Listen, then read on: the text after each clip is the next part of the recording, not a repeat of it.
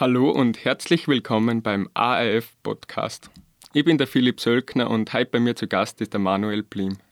Er ist professioneller Mountainbiker und konnte heuer bereits bei der siebentägigen Bike Transalp gemeinsam mit David Schöckl den Gesamtsieg einfahren.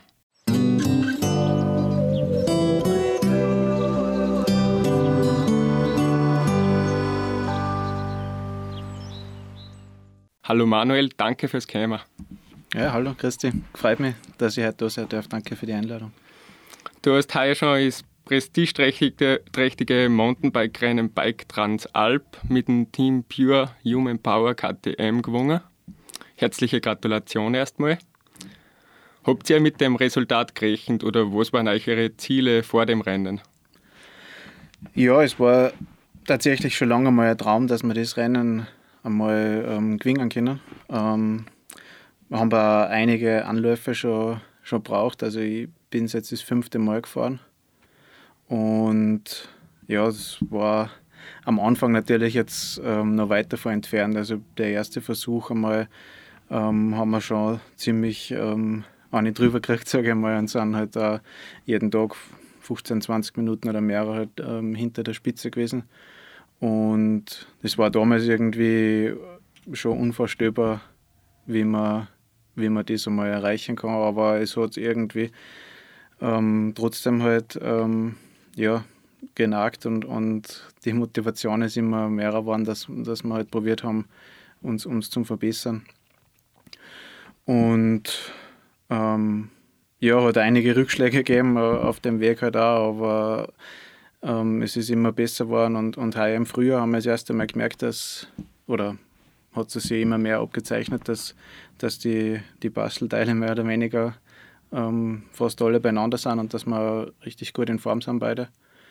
Und haben uns dann schon vorgenommen, dass wir, dass wir das Rennen am Podium beenden wollen und ja, wenn es wirklich aufgeht oder gut läuft, halt vielleicht auch gewinnen können. Wie läuft dann so ein Rennen ab, bis jetzt da als Zweier-Team antreten? Mhm, genau, das ist im, im Mountainbike-Marathon bei den bei die Etappenrennen ist es das üblich, dass das meistens Zweierteams sind. Ähm, da musst du ähm, immer zusammenbleiben mit deinem Partner. Also du darfst maximal zwei Minuten auseinander sein, ist meistens die Regel. Das heißt, du musst da schauen, ähm, wenn einer einen Defekt hat oder so, ähm, dass man sie nicht verliert. Weil für sowas gibt es dann auch Zeitstrafen. Und deswegen ist es halt auch sehr entscheidend, dass bei beiden passt und, und dass man wirklich auch gut zusammenpasst und harmoniert. Wo hat denn das Rennen überhaupt stattgefunden? Wo seid ihr da gefahren? Ähm, ja, der Start heuer war in Nauders in Österreich und ist dann in sieben Etappen ähm, Gardasee gegangen durch Riva. Und welche Distanz habt ihr da zurückgelegt und wie viele Höhenmeter waren das? Ja, das waren auf, auf sieben Tage aufteilt, waren es ca. 500 Kilometer und 18.000 Höhenmeter. Alles im alpinen Gelände halt. Ähm, da ist auf unbefestigten Wegen ein bisschen was war, teilweise auch zum Schirm oder zum Tragen, aber das meiste eben fahrbar. Das heißt, da wird sowohl bergauf als auch bergab gefahren. Ja, genau. Da wird, also es ist sehr, sehr anspruchsvoll und, und alpin, weil die Wege oft auch jetzt nicht, nicht wirklich ähm, gut erschlossen sind. Oftmals ist man auf Wanderwegen unterwegs, ähm, wo es bergab dann auch ziemlich zur Sache geht und anspruchsvoll wird. Wie bereitest du, du dich dann auf so ein Rennen vor? Ähm, ja, jetzt, jetzt nicht, nicht ähm, speziell, sage ich mal, für das Rennen, aber es wird es ist einfach für die, für die ganze Saison trainiert man ähm, ja, Tag ein, Tag aus. Und, und dann speziell, wenn es auf solche Etappenrennen hingeht, äh, macht man zwei, drei Wochen vorher vielleicht nochmal speziell längere Einheiten und dann geht es im Prinzip nur darum, dass man in der Woche vorher sich wirklich gut erholt und, und frisch am Start steht. Welche Trainingspensum spulst du so generell ab? Ähm, ja, die, die nackten Zahlen sind jetzt ähm, ca. 900 Stunden im Jahr mit ähm, so bei die 350.000 Höhenmeter und 15.000 Kilometer. Das ist jetzt rein von den Zahlen her jetzt nicht so extrem. Da gibt es, also ich kenne Hobbysportler, die da durchaus auch mehrere machen. Aber nachdem fast alles mit dem Mountainbike ist und im Winter bin ich viel auf die Turnski und Langlaufski unterwegs, ähm, ja, und das Entscheidende ist eben ist die Qualität, sage ich mal, vor dem, vor dem Training. Also da ist fast dass jede, jede Trainingseinheit ist halt ähm, geplant und, und man schaut halt, dass die Qualität halt so hoch ist wie möglich. Und was dann eben dazu kommt, ist halt ähm, die Regeneration ähm, zwischen die Trainingseinheiten und da kommt es dann sicher gleich einmal auf das drei- bis vierfache, was der Aufwand halt ist. Wo trainierst du da in der Region? Ja, ich meine, ich bin viel daheim, im Grunde zwischen die Wettkämpfe. Oft bin ich, also im Winter bin ich oft am Loser unterwegs mit den Turnski. Und, und im Sommer mit dem Radl ähm, auch meistens in, daheim, also am Loser oder mit dem Rennradl fahre ich ähm, öfter die, die Seen ab im, in Österreich. Wann hast du das Mountainbiken für dich entdeckt? Ja, das war im Grunde relativ spät. Ich, so im Alter von 18 Jahren war bis dorthin eigentlich nicht wirklich ähm, so sportbegeistert. Und habe dann ein paar kleinere Rennen teilgenommen, also in der Region. Damals noch hat es den Grimming-Marathon gegeben in Bad Mitterndorf. Und da ist immer mehr die Begeisterung gekommen für das. Welche Arten von Rennen machst du jetzt eigentlich? Nur Etappenrennen oder auch so eintägige? Wie schaut das aus? Ja, ähm, ja wir fahren schon viele Etappenrennen. Also das war heuer das dritte in dem Jahr. Aber dazwischen sind immer Eintagesrennen. Ähm, ich fahre so internationale Marathonserie. Da waren jetzt ähm, zwei Wettkämpfe heuer und stehen jetzt dann die nächsten an, also in, in zwei Wochen in der Türkei. Und, und dann geht es weiter im September. Und im Oktober ist dann die Weltmeisterschaft. Das ist im Prinzip das, das Saisonziel oder das Highlight. Wie qualifiziert man sich für die Weltmeisterschaft? Ähm, du, da gibt es eben die, die Weltserie von der UCI. Das sind ähm, sechs Wettkämpfe. Und da kannst du mit einem Top 20 äh, Resultat qualifizieren. Und zusätzlich sind die, die besten 50 der, ähm, der Weltranglisten startberechtigt. Hast du heuer auch an der Salzkammergut Trophy teilgenommen? Nein, das ist heuer nicht ausgegangen. Das war ja jetzt am vergangenen Wochenende. Und nachdem da kurz vorher die Transab war, und wir sind am Tag vorher sogar noch die österreichische Meisterschaft gefahren, am Kitzalberg. Jetzt haben wir acht Tage hintereinander Rennen gehabt. Und da habe ich mir mal ein Wochenende freigenommen, beziehungsweise war ich ja richtig, richtig froh und fertig, ähm, einmal, dass ich mal nichts da brauche. Das ist klar, ja. Mhm. Wie, wie hast du bei der österreichischen Meisterschaft abgeschnitten? Ähm, ja, das war durchwachsen, sage ich mal. Also ich habe ich hab mich sehr gut gefühlt.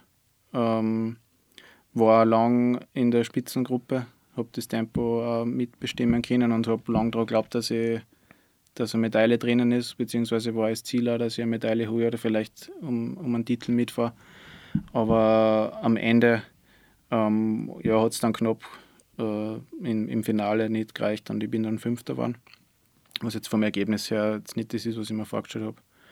Aber mit der Entwicklung bin ich, bin ich ganz zufrieden.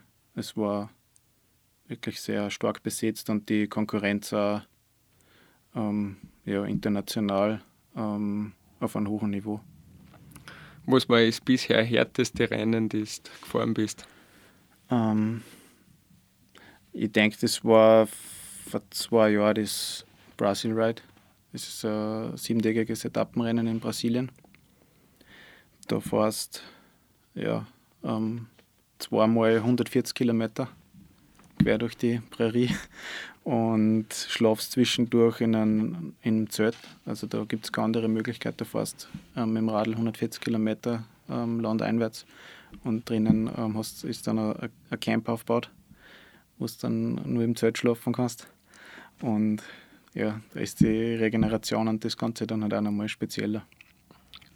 Du bist ja weltweit unterwegs. Du warst, glaube ich, vor ein paar Jahren mal in Australien bei der Crocodile mhm, Trophy genau, dabei. Ja. Äh, wie finanzierst du dir das? Ja, wir haben einige Sponsoren, die uns da dabei unterstützen. Jetzt eh schon über längere Zeit hinweg. Und ja, da sind wir, sind wir recht froh, dass wir da so ähm, langjährige Partner dabei haben. Kann man vom Mountainbiken allein leben?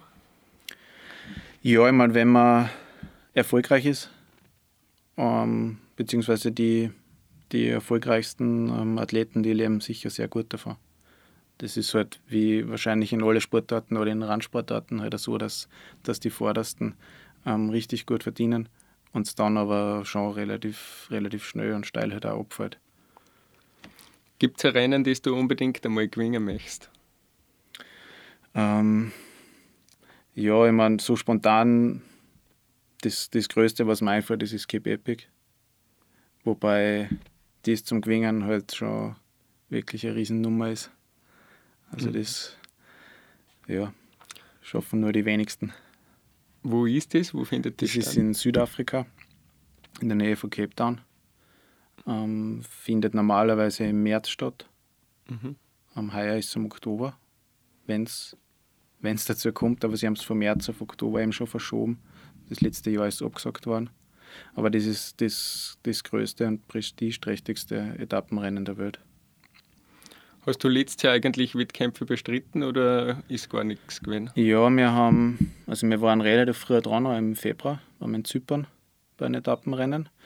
Und dann, wenn wir zurückgekommen sind, ist es eigentlich Schlag auf Schlag gegangen, sage ich mal. Mit denen haben wir zuerst gar nicht gerechnet, aber da war dann sofort einmal alles abgesagt. Und angefangen hat es dann wieder im August. Mhm. sind wir in der Schweiz das Swiss Epic gefahren weil die, in der Schweiz ist dann schon relativ ähm, schnell wieder ähm, was gegangen, sind schon Wettkämpfe gewesen und dann in Frankreich. Und dann war ich noch im Oktober bei der Weltmeisterschaft in der Türkei. Hast du ein Vorbild, wenn es ums Mountainbiken geht? Ähm, jetzt kein nicht wirklich einen, einen, einen konkreten Namen, aber man, man schaut sich schon bei den einen oder anderen was ab. Also es gibt verschiedenste Charaktere und, und ja, es, man schaut dann schon immer, ja, wo man was äh, lernen kann oder, oder eben sich was abschauen kann. Doping ist im Radsport ja weit verbreitet. Ist das Thema beim Mountainbiking ähnlich präsent wie bei Straßenrennen?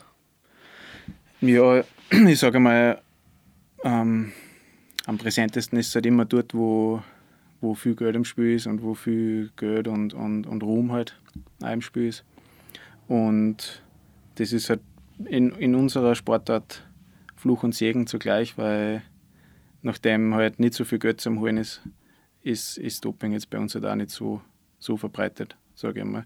Aber es ist schon auch leider bei, vor allem bei größeren Veranstaltungen wie bei Weltmeisterschaften und so, ähm, passiert immer wieder mal, dass, dass Fälle auftauchen. Ja. Lässt sich wahrscheinlich auch nicht verhindern. Mhm. Wie viele Radeln hast du daheim? Ähm, ja, ich habe ein Rennradl und, und zwei bis drei Mountainbikes. Also ein Hardtail und, und ein Vollgefedertes. Mhm. Äh, bist du bei KTM, im Team KTM immer oder war das jetzt nur bei, der bei dem einen Rennen, also bei der Bike Transalp? Ja, ich fahre jetzt schon einige Jahre KTM. Ähm, das ist, Im Grunde ist das aus unserem, aus unserem Radlclub entstanden, den wir, ähm, muss ich nachdenken, ich glaube, ja, 2007 gegründet haben. Und da ist KTM schon vor einigen Jahren einmal als Sponsor eingestiegen und wir haben das dann immer weiter ausgebaut und weiterentwickelt und ist jetzt auch mittlerweile ähm, ja, eines der erfolgreichsten Teams ähm, in Europa geworden und in Österreich auch schon, schon lang ähm, eines der erfolgreichsten Mountainbike-Teams. Was hältst du als professioneller Mountainbiker von E-Bikes?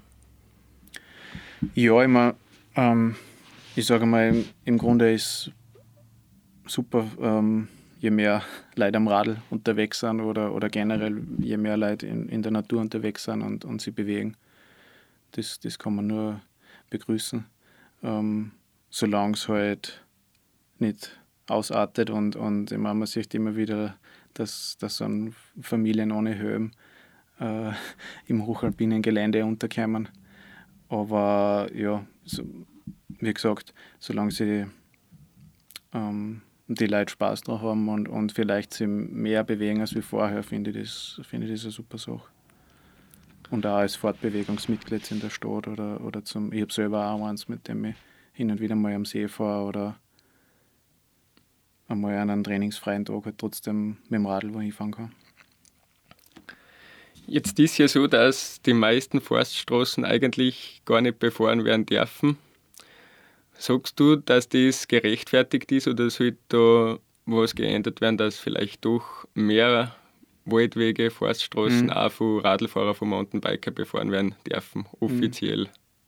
Ja, war schon wünschenswert, ja. Also man, ich komme auch viel um und, und man merkt schon, dass bei uns jetzt für einen Radlfahrer relativ wenig über ist und, und man sich auch nicht wirklich viel bewegen kann, damit man legal unterwegs ist. Also ja, und es gab halt auch wirklich viele Möglichkeiten bei uns, mehr Touren zum Öffnen und, und auch den einen oder anderen Wanderweg vielleicht oder den einen oder anderen Trail aufzumachen. Da gibt es auch viele andere Regionen, die die uns da weit voraus sind und die da auch viel oder die da auch sagen, wie man es eben machen kann, dass es trotzdem für alle passt. Training ist jetzt die eine Sache als Sportler, Ernährung ist auch wichtig. Äh, welche Rolle spielt die Ernährung für dich? Ja, voll eine wichtige. Ähm, ich habe ich hab zum Beispiel einmal ähm, ein Jahr lang jetzt Gramm abgewogen, was ich gegessen habe um, um das Ganze zu, zu analysieren und zum Auswerten, was, ähm, was mir gut tut und was nicht und wie ich es vertrage. Habe da dann eben auch meine Schlüsse daraus gezogen. Und ja, im Endeffekt finde ich, dass einer der Hauptfaktoren ist, damit man Höchstleistungen erbringen kann, damit man sich auch gut erholen kann. Und generell ähm, einer der wesentlichen Faktoren halt im Leben sind, damit man damit man gesund ist und sich gut fühlt.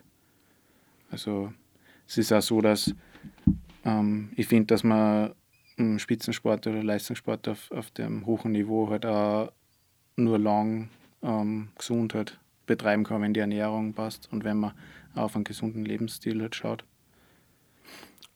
Ernährst du jetzt nach irgendeiner speziellen Diät oder bist du alles? Ähm, ja, ich würde sagen, es ist ähm, hauptsächlich mh, pflanzenbasiert und ähm, ja, so regional wie es geht. Also ich, das meiste, was ich sage mal, 95 Prozent sind, sind aus Österreich wahrscheinlich oder aus der Region und, und, und pflanzlich. Das, da bin ich drauf gekommen, dass mir das einfach am, am besten tut. Was machst du außerhalb vom Radlfahren? Ähm, ja, ich bin selbstständig nebenbei. Wir haben vor ein paar Jahren ähm, die Radsportszene gegründet, ein, ein Mountainbike-Magazin. Und das wir noch mitmachen. Aber es bleibt jetzt sonst außer dem Radlfahren nicht äh, allzu viel Zeit mehr über. Ich habe auch ähm, mein Studium äh, nach dem Bachelor mal pausiert, damit ich mich halt auch voll und ganz auf den Sport konzentrieren kann. Was hast du studiert? Ich habe äh, also ich habe zuerst in, in Hallstatt die HTL gemacht und dann bin ich nach Graz gegangen an die TU und habe Bauingenieurwissenschaften studiert und da im Bachelor fertig gemacht und im Master bin ich relativ weit. Aber ich habe es dann ähm, vor ein paar Jahren mal passiert, ähm, weil es ja einfach alles miteinander nicht mehr ausgegangen ist und alles drunter gelitten hat. Möchtest du dann, wenn, wenn das Radlfahren irgendwann einmal vorbei ist, möchte dann wieder in diese Branche zurückkehren? Ja, ich, es ist schon mal zu, dass ich das einmal dann nochmal fertig mache, weil ja wirklich nicht mehr viel fehlt. Direkt in die Branche sehe ich jetzt nicht, dass ich, dass ich in dem Bereich einmal was mache, aber es hat mir wirklich sehr viel gebracht. Also auch, auch jetzt für den Sport und generell fürs Leben finde ich, dass das schon sehr wertvoll war und auch ähm, ja, die das Technische und die, ähm, das analytische Denken und das Analysieren und so, das braucht man halt im, im Sport auch, wenn man das Training oder Wettkämpfe ähm, analysiert, da hat man das schon viel gebraucht. Wie groß ist eigentlich ein Team oft da bei dem Online-Magazin?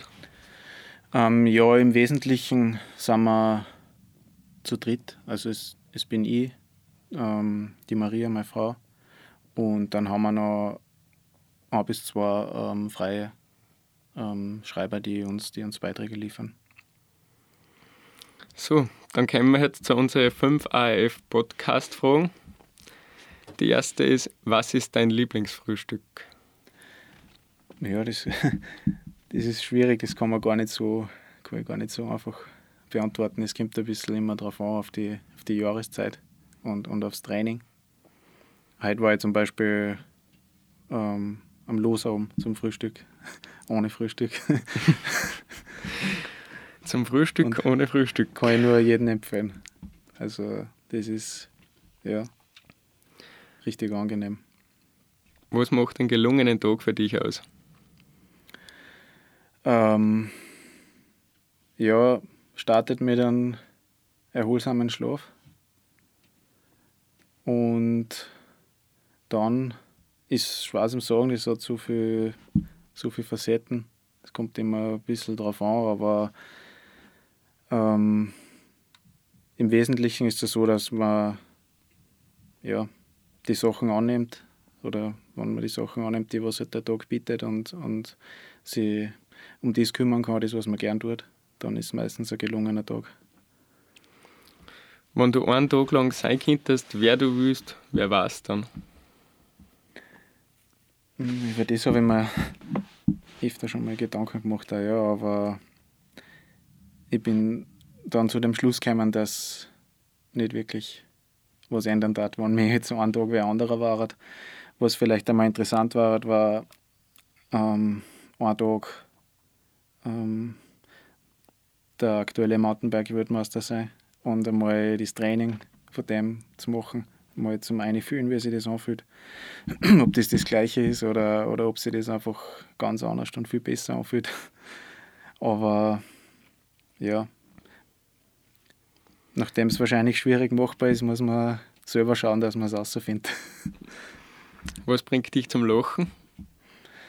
Ähm, ja, so einiges. Ein, ein guter Schmäh, Satire.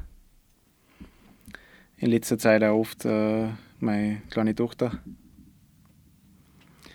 Wo bist du am liebsten im Aussieerland? Eigentlich daheim. Im Haus oder im rund ums Haus im Garten. Und im Sommer am See. Und im Winter ähm, ja, mit den mit die Ski unterwegs am Loser. Was sind deine Wünsche und deine Ziele für die Zukunft? Ähm, ja, habe ich so. Also Wünsche habe ich natürlich einige, Ziele auch. Aber unterm Strich, wenn man es zusammenfasst, ähm, und mit denen habe ich mich ja in den letzten ein, zwei Jahren relativ viel beschäftigt, würde ich mir ähm, eine Renaissance unserer Gesellschaft wünschen. Und dass sie, dass sie die Gesellschaft wieder auf ähm, wahre Werte beruft. Gut, vielen Dank für das Gespräch. Ich wünsche dir noch viel Erfolg bei deinen nächsten Rennen. Hat mich gefreut, dass du da warst. Alles Gute. Ja, danke für die Einladung, hat mich gefreut.